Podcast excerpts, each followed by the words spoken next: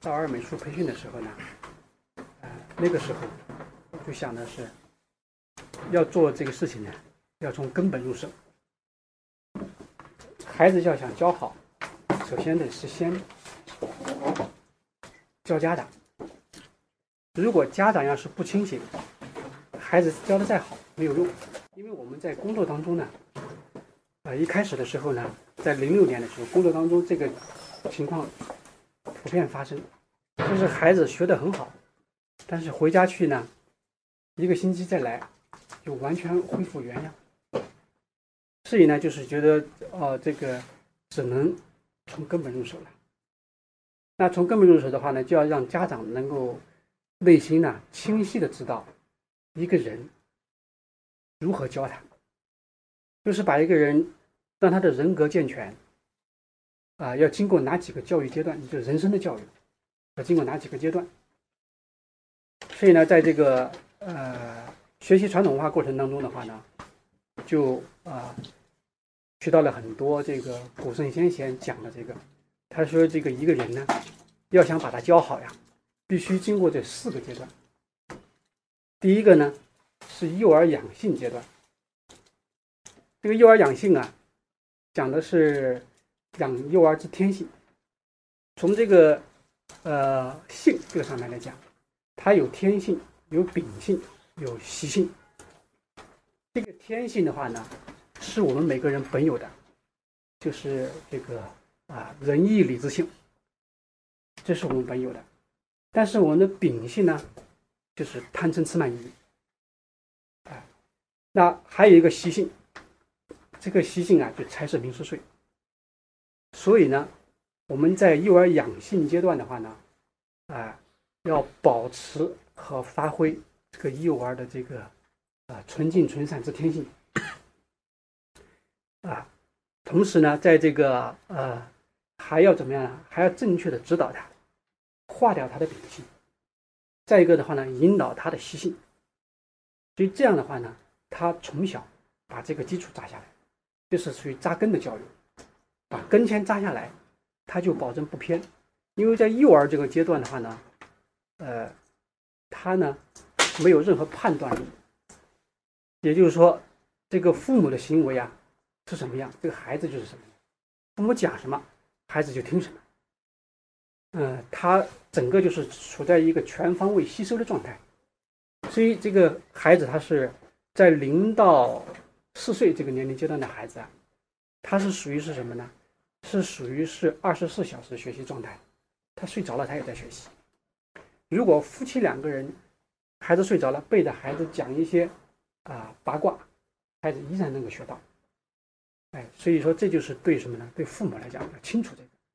清楚这个来来讲的话呢，教小孩呀，你就知道该如何规范自己的行为。哎，行为就三个方面嘛，身口意。啊，口就是你的语言，啊，意就是你的想法，规范自己，孩子他就能得到很好的一个培养。因为在一个家庭当中来说，我们要给小孩提供一个良好的成长环境，因为人是环境的动物。那你要给他提供一个良好的这个学习环境呢，不是这个啊锦衣玉食，啊不是豪华的房屋和车子，一个家庭当中最适于一个孩子成长的环境，是这个家庭充满着宁静、温馨、和谐的气氛，这是最适于一个人成长的，尤其是幼儿。这一啊幼儿养性的话呢，它是最重要的就是这个零到四岁这个阶段。就奠定他这个基础，保持住，啊，不偏差。那这个啊，养性阶段用什么教他呢？我们这个中国有句话叫做“百善孝为先”，所以呢，要从孝入手。我们都想把孩子培养成一个有道德的人，一个高尚的人，那么也得知道根本在哪里。如果这个根要是不知道在哪里，那教来教去呀，最后呢，就扎不下来。孩子呢，他定不住，因为他根没扎下来，所以他立不起来。这个根呢，是什么呢？夫夫孝，德之本也，教之所由生也。也就是说，德的根本呢是孝。教育从哪里开始啊？从教孝开始。这样的话，你心里就清晰了。哦，教一个人给他扎根，从哪里开始扎根？从孝扎根。你看这个教，我们中国老祖宗造字啊，中国的文字是全世界最智慧的文字。所以中国人为什么是全世界最聪明的民族之一呢？就是因为有了这个方块字。这个教是这样的，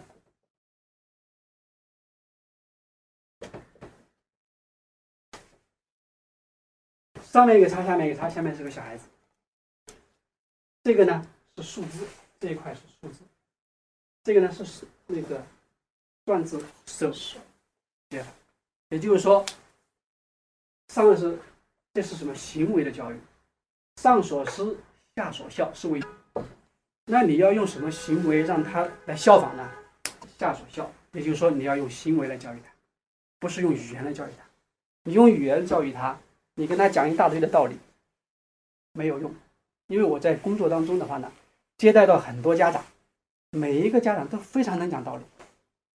啊，因为我接触到的家长的话呢，相对来说，在社会上来讲，他们。有一定的这个啊事业成功和社会地位，所以呢，每个人都讲道理，学历很高啊，这个硕士、博士的角度。其实，在讲道理的时候呢，都都很能讲，但是呢，那个小孩呢，就越教呃越皮，越教越管不了。这个他这些他们这个家长呢，他就很苦恼，他就我在这个社会上还算是成功吧。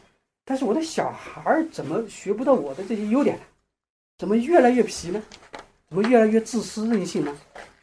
那就是因为只教的是什么？只教的是知识，没有教根本，搞错了啊！就本末倒置，所以呢，他才会出现状况。你教的知识技能越多，这个小孩就怎么样？就越傲慢，他眼里面没有人了啊！因为。小孩他一掌握一些知识技能，这个家长一开心，哎呀，真了不起，棒！大家都表扬他。一表扬这个孩子呢，他哪分得清你是在鼓励他呢？他就觉得，哎，他就有本事了，所以他就傲慢心就起来了。这个傲慢心起来，你再把他打压下去，那就很难了。所以说，一培养一个孩子呢，先从根本开始，先教他懂得孝顺父母、尊敬师长、友爱同学，这是人伦之大道啊。我们每个人来到这个社会上，我们第一个身份就是或儿或女，要做的第一道人伦之大道就是孝道，所以先教这个大道，教了这个大道呢，他就孩子，他这个根扎下来了，他就不会走歪路。意思呢叫做养子是做善。什么是善？百善孝为先。你得教他最善，孝心一开，啊，百善皆开。所以一个人孝心开了，他学东西呢，他的心性是打开的，他就很容易学进去，他就不会学得很困难。那么你这个教育它的宗旨，他就给你讲出来了。因为这个两个字呢，是《说文解字》上解释的。东汉有个徐盛，叫至慎，啊，他就讲了教。啊，就上所思，下所效，欲就是记得处理的。我们每个人来到这个世界上呢，他要解决的，其实最重要的就是教他如何处理人际关系，因为这个是你免不了的。哎，你只要和啊是个人，你就免不了要和人打打交道，和家人也要打交道，所以就要懂得去如何处理人这个人际关系。所以古人呢，夫子他在教一个孩子的时候呢，他就是第一先教人际关系，第二再来认识环境，第三再教认识生命，这是三个次第。这个清楚以后呢，你在引导孩子的时候呢，你就心里比较有数。啊，既然最重要的是教人际关系，人际关系最重要的是教什么呢？先教孝，孝悌也者，其为人之本与啊，也就是说。孝悌，它是人的根本。那就是在这个人际关系当中，我们要知道人际关系有哪几种关系。啊，这就是中华教育之总纲上面讲的五伦之学。这个呢叫五伦关系，也就是说，因为我们每个人来到这个世界上以后呢，你的这个关系呢是自然衍生出来的，它不是说是哪一个人把它创立出来的，提出一个学说，哦，人有这五种关系，不是的。首先你是你一个孩子，那你自然就有了父子关系，父母和子女的关系，夫妇两个结合生了孩子，啊，他就自然而然就产生了父子关系。这个父呢代指父母，不单单指父亲啊，这就有了父子关系。父子呢，啊，再给你生个弟弟妹妹，你就有了什么呢？的兄弟关系。等你长大以后呢，你进入到社会，你就有了朋友关系。然后呢，你结婚，你就有了夫妇关系。所以，我们你进入单位去工作，你或是领导，或是被领导，这个君臣呢，是指的上下级。不是指的是皇帝和大臣，是指的上下级。所以这五种关系呢，这五种角色呢，你是实时在变化当中，甚至都会转换成五种角色。所以你就要学会什么呢？学会处理这五种关系，因为这是你跟你生活息息相关的。每一个关系你处理不好，它都会影响你的生活。重要的是什么关系呢？最重要的是夫妇关系，这是核心。因为夫妇呢，他是孩子的根本。所以这个，在这个来讲，夫子他怎么来解决这个关系呢？父子关系，他用孝来解决，解决上下级关系，就是父子和子的关系，用孝解决。那这个孝呢？中国有句话叫做“父慈子孝”，如果父不慈，子一定不孝。他讲的是，都是双方都互相有责任和义务的。他不是单方面的要求，父要慈，子才会孝。这个父亲如果不懂得教育子女，一天到晚除了喝酒，啊，打麻将、玩游戏，剩下就打孩子，这孩子怎么可能孝顺他呢？这人之常情嘛，谁会受得了这个环境长大呢？这个慈是不是指的是同情他、可怜他？慈是指的是在他成长的过程当中使其快乐。那你得想如何让他快乐呀？你得教他明白人生之道理，他才会快乐呀。你都不教他明白人生道理，他是如何快乐呢？他充满邪知邪见，满脑袋都是糊涂的认识，他就不可能快乐。所以，就是先要让他在成长过程当中快乐，教他明白人生之道理。这是指的是父慈了子，他就自然会孝。它是一个因果关系，你不用去考虑，就是说。以后会怎么样？因为你这个因对了，果必然就对，再加上这个缘，因缘果啊，有了这个缘，那你就如何在这个续续这个缘？我们经常讲的一句话叫做：“哎，我们有缘。”什么叫有缘？好像大家在一起共事，大家认识这就叫有缘，这不叫有缘。有缘是什么呢？就你讲的话，他愿意听，照做，这叫有缘。一家人讲的话都不愿意听，这都没有缘，啊，只是有这个认识的这个关系在一起。那你讲的话他愿意听，你得要谨慎自己啊。你讲的糊涂语言他也听，那都是一对糊涂蛋，对。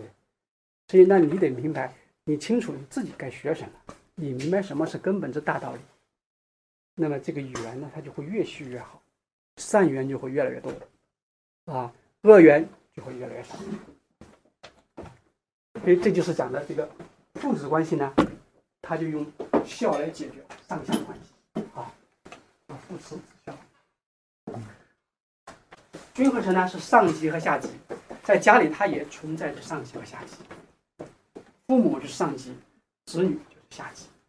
他讲的这个尊卑，并不是说是地位的这种森严，他指的是是这个一个人伦之道。要明这个人伦之道呢？你就会知道该用什么态度对待父母，只用孝的态度对待父母。但这个孝还要讲什么？还要讲还有个恭敬心。如果没有恭敬心，那也就不叫孝。有有些家长在跟我在谈这个工作的时候，谈到这个时候，他说：“呃，他也是啊，经常买些好吃好喝的给他的父母。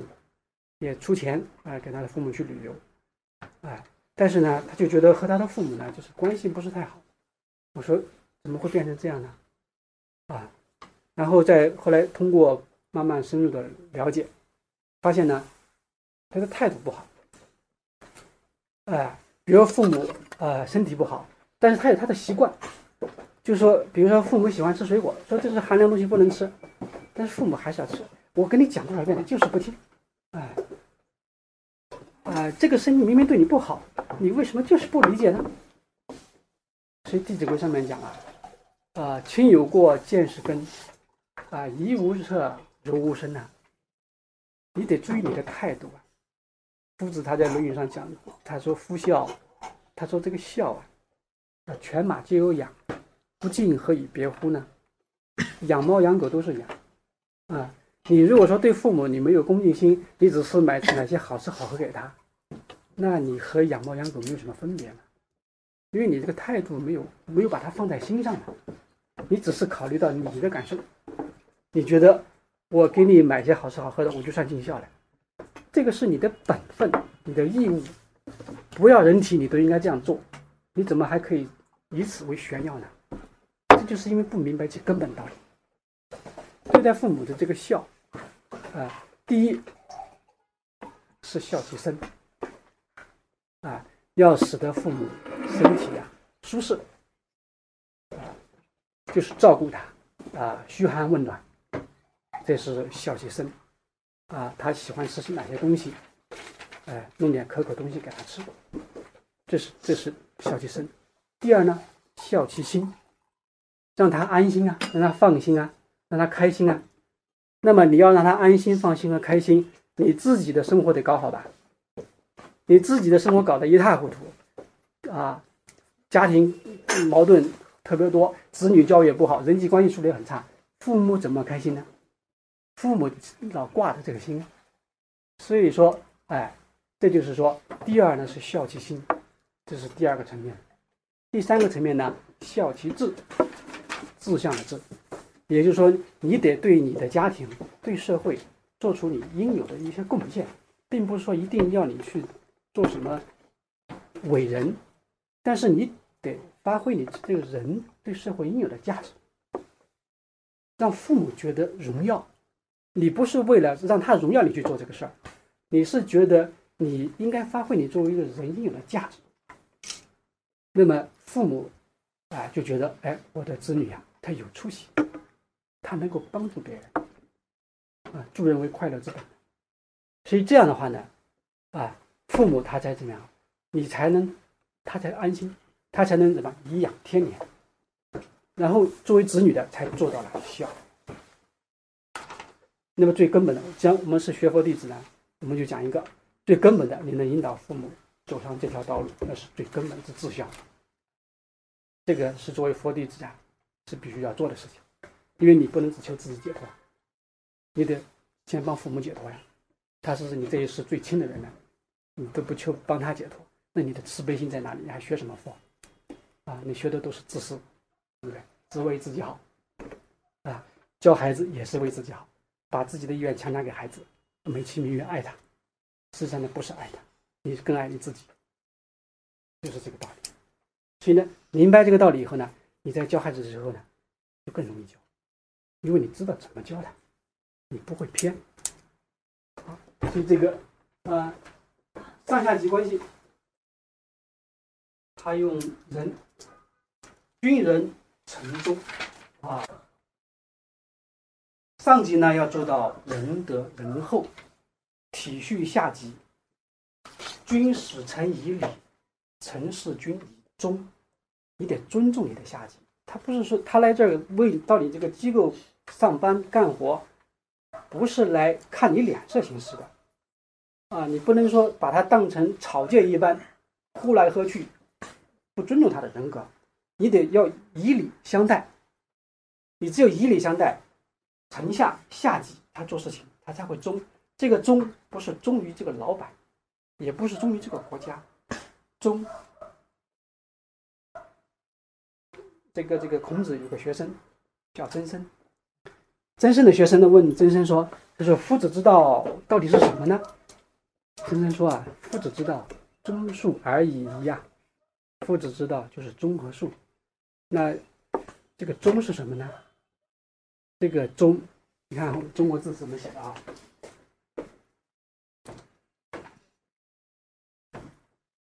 上面一个中，下面一个心，就是中正，不偏不倚，保持中正，啊，不倒向哪一边，坚持真理，这是忠。还有一个意思就是尽己为忠。你是这个角色，老板安排你做这个工作，你把你的工作做好了，你就做到了忠。啊，你把这个工作没做好，你就不算忠。啊，你如果说是谄媚上级，那就是奸佞，就谈不上忠了。所以我们很多人对于忠的认识呢，都是觉得哦要忠于这个老板，忠于这个领袖啊，我就叫忠了。那都不是中国的文化，他教你呢。都是教你时时刻刻去面对你自己，了解你的生命。他不是让你去啊去取悦任何人。我们每一个人的生命来到这个世界上是不为取悦任何人而存在的。我们是为了了悟自己的生命而存在的。那么既然是做这样的事情，我们得我们的孩子也得让他了悟生命呢。需要这些你清楚以后呢，你就知道如何去把握自己的人生方向。中呢，既然是尽己，那就努力做好自己。恕就是推己及人，推己及人啊，时时刻刻能够换位思考。所以儒家的学说，它是讲的是什么？它讲的是时时刻刻能够换到别人的角度来考虑问题。哎，别人说出这样的话，有这样的行为出来，一定是有他的道理。啊，他只要是个正常人。他一定是有他的道理，他对你讲话 可能伤害到你的，哎，你非常不高兴。但是呢，你得要换个角度，他为什么这样讲、这样想？为什么这样做呢？你得要学会这种思维方式啊！你不学会这种思维方式，那你的这个烦恼、困惑、迷茫和焦虑就特别多，因为你总是在怎么样啊？总是在要求别人，而不要求自己。所以这就是一个思维的方式，人和人考虑问题，人和人不一样啊，就是思维方式不一样啊。你有什么样的思维方式，你就是什么样一种生活状态。所以你的你的这个言语、行为等等，都是受你的这个思维方式所影响。他时时刻刻在在指导着你。所以呢，你就要明白这些根本的道理呢。你在做事情的时候啊。你就容易怎么样？容易做对啊！就是说，我们在做事情的时候，我们是想的是什么呢？是做对的事情，而不是把事情做对啊，是相辅相成。做对的事情呢，是首先明白这根本，知道根本是什么，然后呢，在这个根本上呢，不断的去努力。你就会越来越清晰。如果说你是把事情做对，那你就会不择条件、不择手段去完成它。我只要完成就好，啊，这个事情只要把它做完，有成效就好。所以呢，你就不会考虑这个条件它是善是恶，你不会考虑这个问题了。那么你如果说你是把你做对的事情，你是你就会考虑这个问题，你是更宏观来把握这个问题。所以上下级关系呢，用人和忠来解决。哎，夫妇呢，叫夫义妇德。做丈夫的，你要有恩义、情义和道义。你首先恩义呢，要感恩自己的父母，感恩你的岳父岳母。你家姑娘养大二十多岁，进入你家门，从此就为你这个家，等等，得有这个情谊啊。那么道义呢？你一定要承担起养家糊口的道义，这是你作为一个丈夫、一个先生义不容辞的责任啊。那么就先还要做什么呢？还要做之君，做之亲，做之师。君呢？是你要有榜样，不是说你在这个家你是你是一家之主，但是呢，你得要承担起一家之主之榜样啊，不是你作为一家之主作威作福，家里面人都听你的，然后随你啊胡来，这个不是这样的。太太的先生讲的有道理，听；讲的没道理就得规劝他。他讲的有道理没道理你都听，那不是糊涂吗？所以呢，这个做之君呢，就是要做榜样，做孩子的榜样。因为有了小孩儿，你教小孩呢，你就要谨言慎行啊。中国有句话呀，“自幼莫若教子”啊。一个家庭一旦建立，有了小孩，这个家庭最重要的事情就是教这个小孩，“自幼莫若教子”。所以就是做之君呢，就是要做榜样；做之亲呢，你就要体现出父亲的慈爱。哎，你要让小孩能够感受到啊，来自父父亲的这种关怀，而不是只是苛责啊，或者是放纵。哎，所以这就是做之亲。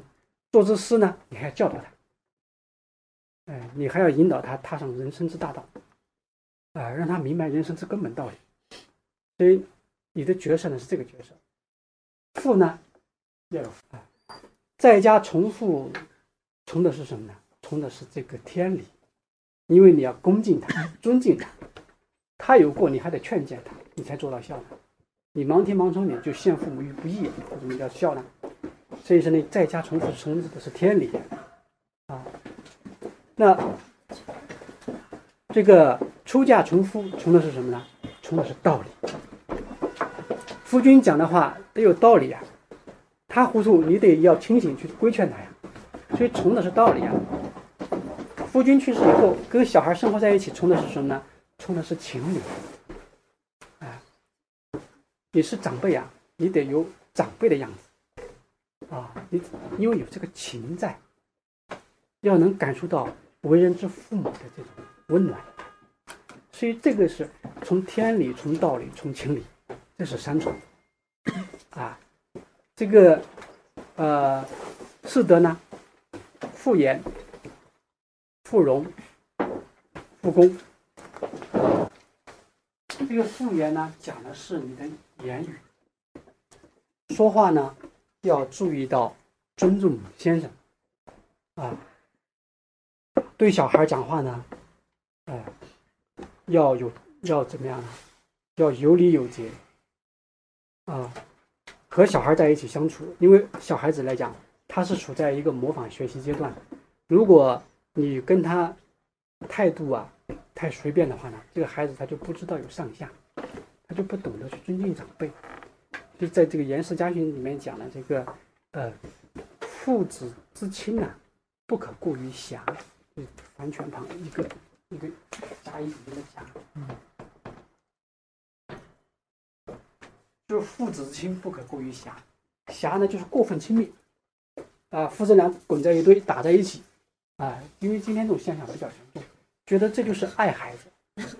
那小孩呢，他不懂，他觉得可以拉拉父亲的耳朵呀，抓抓头发呀，骑在爸爸脖子上啊，他觉得哎这个好玩。然后父子俩，然后你打来我打去，疯来疯去的，觉得这个好玩。那等到他出去以后呢，他对他父亲。平辈的人，他也用这种态度去对，那平辈的那个人就觉得这个小孩怎么这么没有教养？小孩他分不出来，他觉得我喜欢你，我我用这种方式跟你亲近。但是这个大人他就不这样想的，他觉得你这个小孩怎么不懂得尊重长辈啊？所以自然而然就无形当中就制造了什么障碍？他时间长了以后，他心里面他就没有。敬老这个概念，自然而然就不会敬老啊，没有培养起来，所以这就是指的是父母和孩子之间相处啊，啊，要注意这个度啊和这个亲密度。敷衍就是讲的，尤其说话，说话非常非常谨慎，很多的事情呢都是由于言语造成的冲突啊，因为语言是我们使用最多的，只要你一醒来。你就会讲话，一直到啊出门上班回家洗漱完毕上床睡觉，你才结束不讲话。所以这个语言的话呢，因为讲的话太多，所以言多必失就容易啊冲撞人的这个机会他就多，所以就要尤其谨慎这种说话。那作为母亲来讲的话呢，对孩子说话很很谨慎的话呢，小孩就不会养成随口八卦的这个习惯，啊，就是无厘头的这种习惯。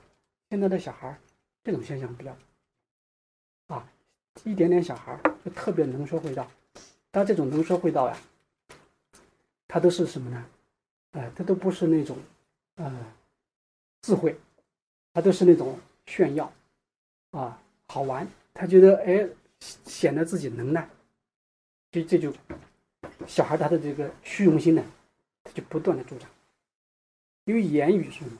言语它就相当于是咒语一样，你天天在念这个事儿，啊，天天无厘头，天天八卦，最后就变成了这样一个人，不三就是不正经的人，想震惊也没法震惊起来了，因为天天这个言语像咒语一样，天天在加持自己，啊，所以就造成这个效果。所以这个作为母亲的来讲的话呢，跟子女讲话的时候呢，一定要注意这个夫妻之间的对话。幼儿养性阶段，夫妻之间的对话是很重要的啊。这个夫妻之间的对话会决定了一个孩子他长大以后他的价值取向的高低。如果夫妻之间一天到晚谈的都是张家长李家短、明星八卦，对小孩以后他就特别熟，特别低级。因为他他就想这个事儿，因为他听到最多的耳濡目染最多的就是八卦，他听到的不是优美的语言，啊，听到的不是那种有能量的、散发光芒的语言。所以在这个养性阶段，你教他用什么来教？用经典来教他好了，读《弟子规》，啊，多好！啊，读《三字经》多好！啊，读《孝经》多好！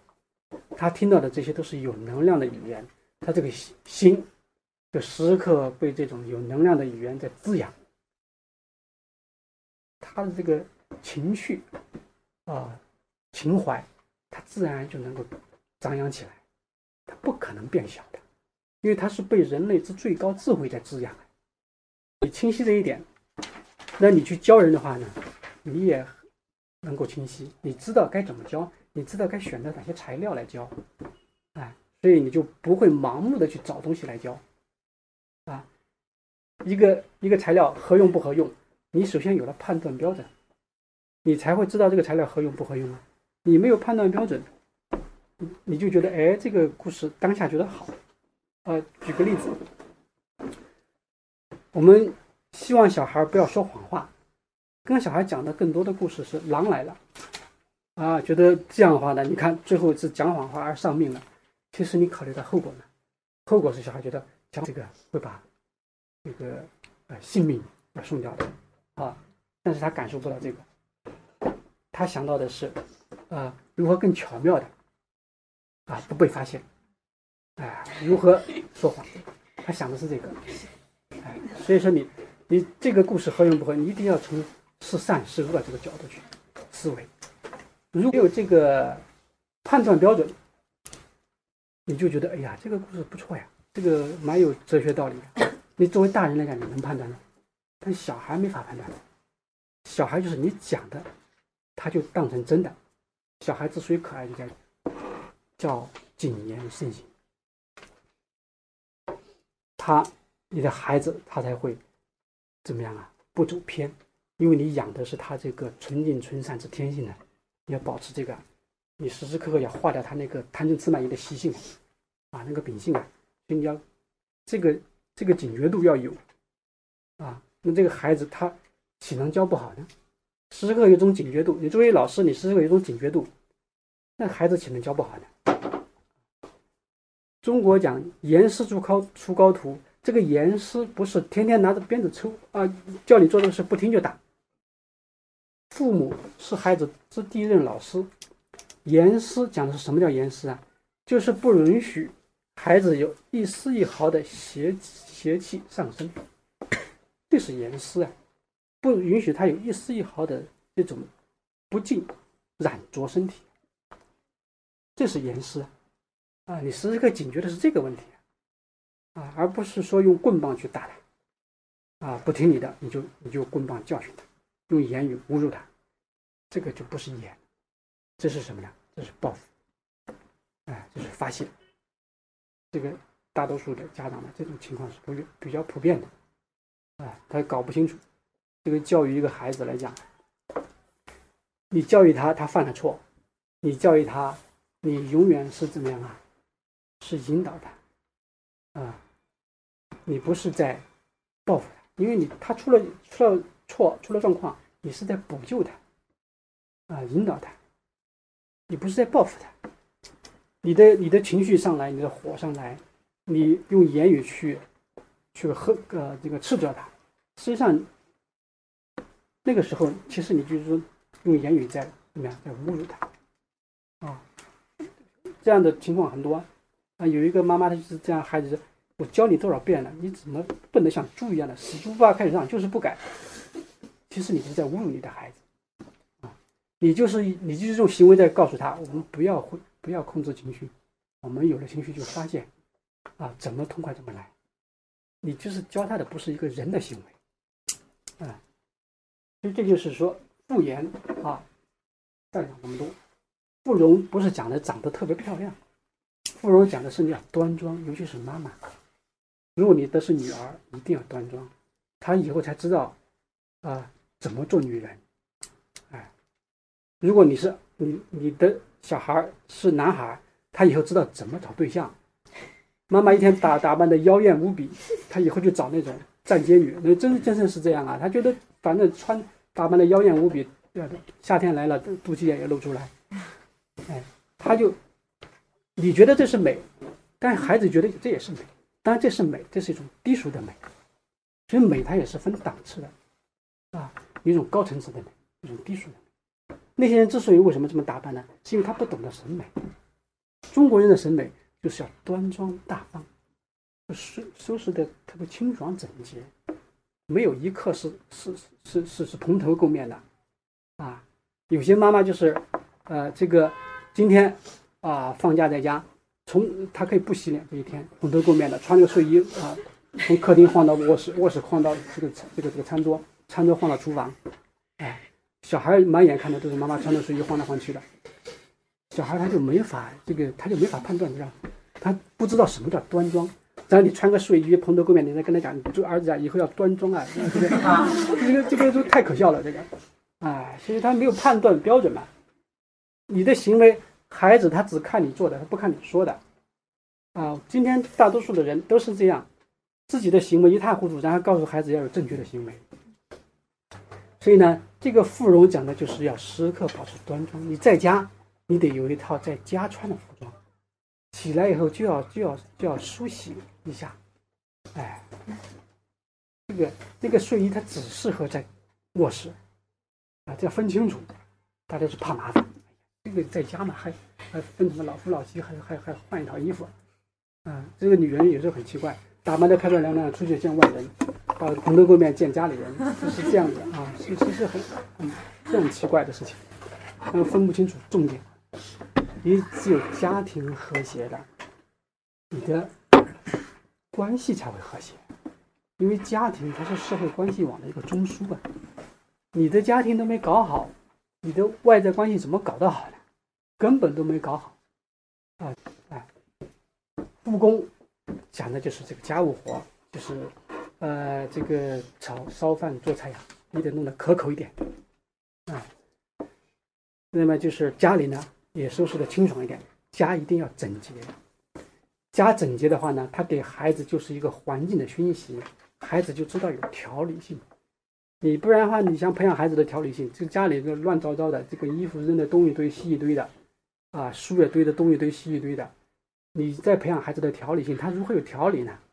你把家搞得清清爽爽的，各归其位，啊，列典籍有定处，看图必还原处，你各归其位。孩子他就会怎么样啊？他就会条理性很好，环境对人的这种影响是很大的。有一个盲童，他妈妈送他去盲校读书。有一天呢，他家来了个亲戚，他妈妈呢说：“哎，拜托你今天帮我送我的孩子去盲校读书，啊，我呢利用这个时间呢，就把家收拾一下。”于是呢，他就把家。啊，从从里到外啊，从头到尾，擦擦擦，把它规制的很清楚了。啊，打扫的整洁一新，干净整洁。等到这个小孩从盲校放学回家来以后，他进门的第一句话就是说：“他说妈妈，我觉得我们家好像变高了。”这就是环境对人的影响。教孩子他是一个很细致的活，有了大方向，大方向那是理念喽，啊，光教孩子要成为一个大人，啊，都做大事，都不从小事开始，你怎么培养起来？都是从细枝末节一点点，为大于小，为难于易啊，从这个开始啊。有一个小孩子啊，这个自己的房间搞得一塌糊涂，脚搭在这个书桌上吃着水果，还敲二郎腿一抖一抖的，然后妈妈叫他做事情，啊，就呃我不要做事情，我的双手是拿来扫天下的。妈妈觉得哎对呀不错，我的儿子有志向，就没有智慧的嘛。有智慧的妈妈就说你。一屋不扫，何以扫天下呢？你连自己都打理不好，你还扫天下？今天很多的家长都是这样，我的小孩都干大事的，啊，这些小事情啊，有保姆做好了，于是家庭条件稍微好点的，雇保姆来好了，这些都不要做了，反正有人做。这些都不是教孩子之道啊，教孩子就是要用行为、用环境去教他，啊，所以。复工就是指的是你的这个打理家庭的这个齐家的能力啊，要有啊。不德是指的上面三个都做得好，你就具备了这个德。女人一家之一个家庭，男人虽然是一家之主，但是决定这个家庭命运兴衰的是女人。这个这个家好比是一艘船，男人只是为这个船提供动力前进。这个船该往哪里开，由女人决定，男人没办法决定的。方向在哪里？兴旺这个家族就靠这个女主人了。女主人稀里糊涂的，什么都不懂，这个家族怎么兴旺呢？嗯，教出来就是一辈不如一辈啊，稀里糊涂的，根本就不明白人生之大道在哪里。所以中国古人他是非常重视女德教育的。中国古代他是有对妇女他有教育的，他是两套教育系统，男的去读私塾。女的是在家教，妈妈教你女德。女人大多数女人的使命，都是把家庭经营好，而不是到社会上成为女强人。你把家庭经营好，这个能力比做一个女强人要难很多啊。做女强人很简单啊，把工作做好就是了。哎，这个工作上拼命拼点命，啊，业务上啊这个钻研，就基本上能把工作做好了。哎家庭要把它经营好，这个是难度很大的。你要协调公婆关系，你要协调夫妻关系，你要协调子女关系，你要协调亲戚朋友关系，七大姑八大姨的关系你都要协调。因为你协调这些关系的同时，你都是在教孩子。家庭它是社会的试验场啊，所以越小的孩子他越需要妈妈爱。啊，一个家行不行，是看这个家中女主人行不行。家中女主人稀里糊涂，这个家不用看了，啊，没什么希望，啊，以后长大的孩子都是稀里糊涂的，这个这就是这样，不是说是算命的，事实是这样的，所以这个四德讲的是这个，啊，其实这就是这个长幼有序的话呢，讲的是兄弟姊妹间怎么相处。兄弟姊妹之间呢，用悌来相处，悌道。什么叫悌道呢？就是兄友弟恭。做哥哥姐姐的呢，要爱护弟弟妹妹；做弟弟妹妹的呢，要尊敬哥哥姐姐。啊，这叫兄友弟恭。所以呢，他用悌，用悌道呢，他来解决平衡关系。用孝道呢，来解决上下关系，这样一个纵轴、一个横轴，你都能够把握的，所以就平稳了啊。所以这个就是兄友弟恭。那在这个《弟子规》里面，在那个景那一篇，那就有兄道友，弟道恭，兄弟睦，孝在中。兄弟之间和睦相处，这就是孝。兄弟之间互相争斗，那父母他怎能开心呢？啊？这个兄弟姊妹，他都是父母心的，财物轻，怨何生？言语忍，忿自美。兄弟姊妹之间把钱财计计较得很清楚。哎呦，我弟弟好像还欠我一千块钱，一啊一年多了都没还我，也就这点量，还成啥大事啊？有多大量就享多大福。中国人教你就是这样，你的福报从哪里来？从你心量大不大？啊，一天到晚还挂着那个事儿。财物轻，怨何生？把钱财看得清，重的兄弟情谊就没有怨了。哎，所以这个呃。言语忍，分自明。大家说话言语之间难免有点冲撞，忍一忍吧。家庭兄弟姐妹之间在一起，它不是讲道理的地方，它是讲付出、讲爱的地方。我们今天的家庭是讲道理啊。好，来分，你有没有道理？我有没有道理？都讲道理。什么地方讲道理呢？法庭。哎，就搞的都是都不是一家人了，见面都是讲道理的啊，分清楚，这是你的，那是我的，所以他是。讲爱，讲付出，家，这才叫家。朋友游戏呢，朋友游戏要明其根本，如何相处朋友，这些都是在教孩子怎么去交朋友。朋友性就是取信弃利，朋友之间相交，如果以利相交，那必不长久啊！啊，那自然而然就是有所图啊。朋友之间相交要以诚信为基础啊，这样的话呢，孩子从小得到了这个态度。他就知道以后跟什么样的人相处。哎，如果这个人跟他谈这个孝悌忠信礼义廉耻，他觉得哎不错，愿意学习，那这样的人值得交。一谈这个，哎，这个是迂腐的东西，不要谈这个，我们要谈点新潮的，这个人不要交。啊，这个人连根本之人生道理都不懂，所以你交代的结果，那只能是从里而出。所以这个人呢？你就能够，你的判断力呢，就很容易培养起来。所以，这个在这个《资治通鉴》上面，呃，他就他就讲到啊，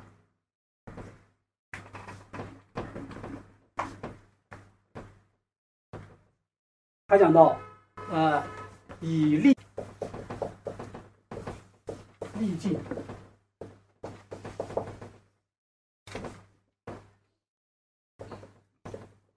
教书，朋友之间相交都是以利相交，那么这个利益关系没有了，自然而然就疏远了，不会来往了。啊，以世交者呢，世轻则交绝。如果说相交是攀附权贵而交，当这个权贵倒台的时候，你。真心希望你不认识他，他跟你没关系，不要牵扯到我啊！我不认识他这个人，我从来没见过，你就赶快撇清关系。所以四清这个是倒台了，交就绝了，断绝了。啊，以社交者，花落而爱鱼。社找对象。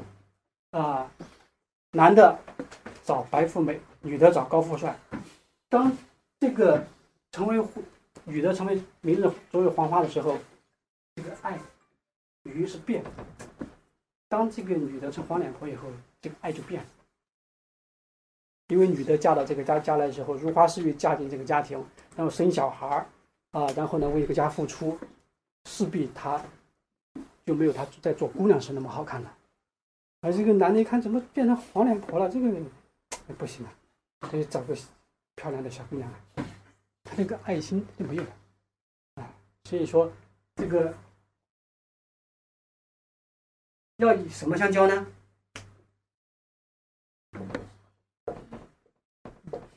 道交者，而天荒地老。